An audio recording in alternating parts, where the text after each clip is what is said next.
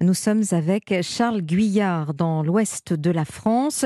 Cette semaine, le ministre de la Santé, François Braun, a effectué une visite à Nantes, l'occasion de prendre le pouls des services d'urgence saturés depuis des mois en France, voire des années, notamment par un afflux de patients qui, faute de médecins traitants, n'ont pas vraiment le choix. Dans le département voisin, en Vendée, on a pris le problème à bras le corps en ouvrant des centres de soins non programmés. Les habitants, mais aussi les vacanciers, l'été, peuvent y accéder à condition d'appeler le 15 ou le 116 117. Reportage d'un bout à l'autre de la chaîne. Oui, bonjour monsieur, je suis Alice, opératrice 116 117. Depuis le début de cette année, un nouveau métier a fait son apparition en Vendée au SNP. Pour opérateurs ou opératrices de soins non programmés, leur mission, elle est résumée par Romain Bossis, le vice-président de la communauté professionnelle territoriale de santé dans le département. Donc c'est des personnels euh, qui ont la plupart du temps une formation de secrétaire médical avec un petit peu de bouteille, qui viennent aux côtés du médecin généraliste régulateur pour l'épauler euh, dans la prise en charge des appels qui relèvent de la médecine générale. L'opératrice ici, c'est donc Alice, casque sur la tête relié au téléphone, cette ancienne aide-soignante exerce directement dans la grande salle de régulation du SAMU au CHD de La Roche-sur-Yon.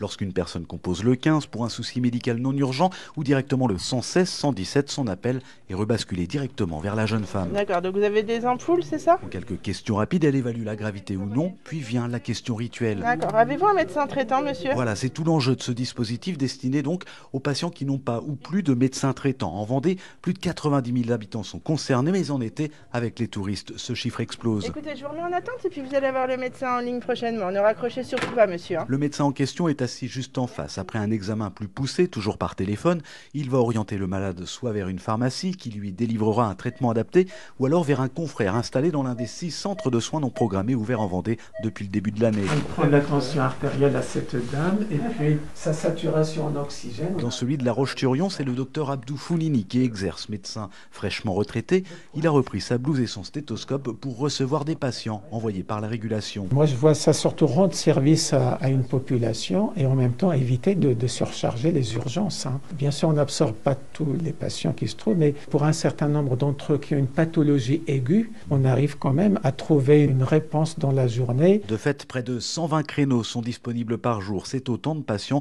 qui ne se présenteront donc pas aux urgences faute de solution. Reste à ne pas abuser non plus du 116 117 qui rappelle François Brault, le responsable de la régulation du SAMU, est vraiment réservé à celles et ceux privés de médecins traitants. On constate une augmentation du nombre d'appels et c'est pour ça qu'un des messages clés, c'est quand même encore et toujours de contacter son médecin généraliste et que c'est uniquement dans le cas où il n'y a pas de réponse du côté de son médecin généraliste qu'il faut s'adresser euh, au 116 117. Il n'est absolument pas question que le 116 117 serve de plateforme logistique pour une prise de rendez-vous pour euh, la médecine générale, mais bien de répondre à un problème euh, aigu et une impasse euh, pour le patient. Il ne faut pas que le 116 117 soit le premier recours, mais bien le dernier recours. Le but, c'est recentrer les médecins et les infirmiers de médecine d'urgence sur leurs fonctions. La consultation de soins non programmés est une réponse, mais il ne faut pas casser le système en, la saturant, ni la régulation du 116 117 en, saturant le 116 117. Et depuis sa mise en place au début de l'année, le système semble bien jouer son rôle de filtrage. Romain Bossis. On a la moitié des appels euh, au 116 117 qui débouchent sur un conseil médical simple. C'est-à-dire on va euh, proposer aux patients une prise en charge avec euh, un traitement sans ordonnance disponible en pharmacie. Et puis dans un cas sur dix, quand il y a besoin d'une consultation médicale, on oriente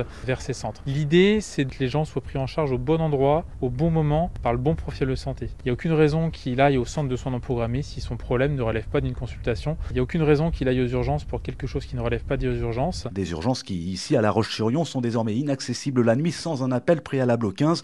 Une borne téléphonique est d'ailleurs à disposition à l'entrée. Au bout du fil, un médecin se chargera alors d'évaluer ou non la pertinence d'en ouvrir l'accès. Salut, j'écoute. La Roche-sur-Yon. Charles Guire, Europe 1. Merci Charles Guyard. On vous retrouve juste avant le journal de 8h30.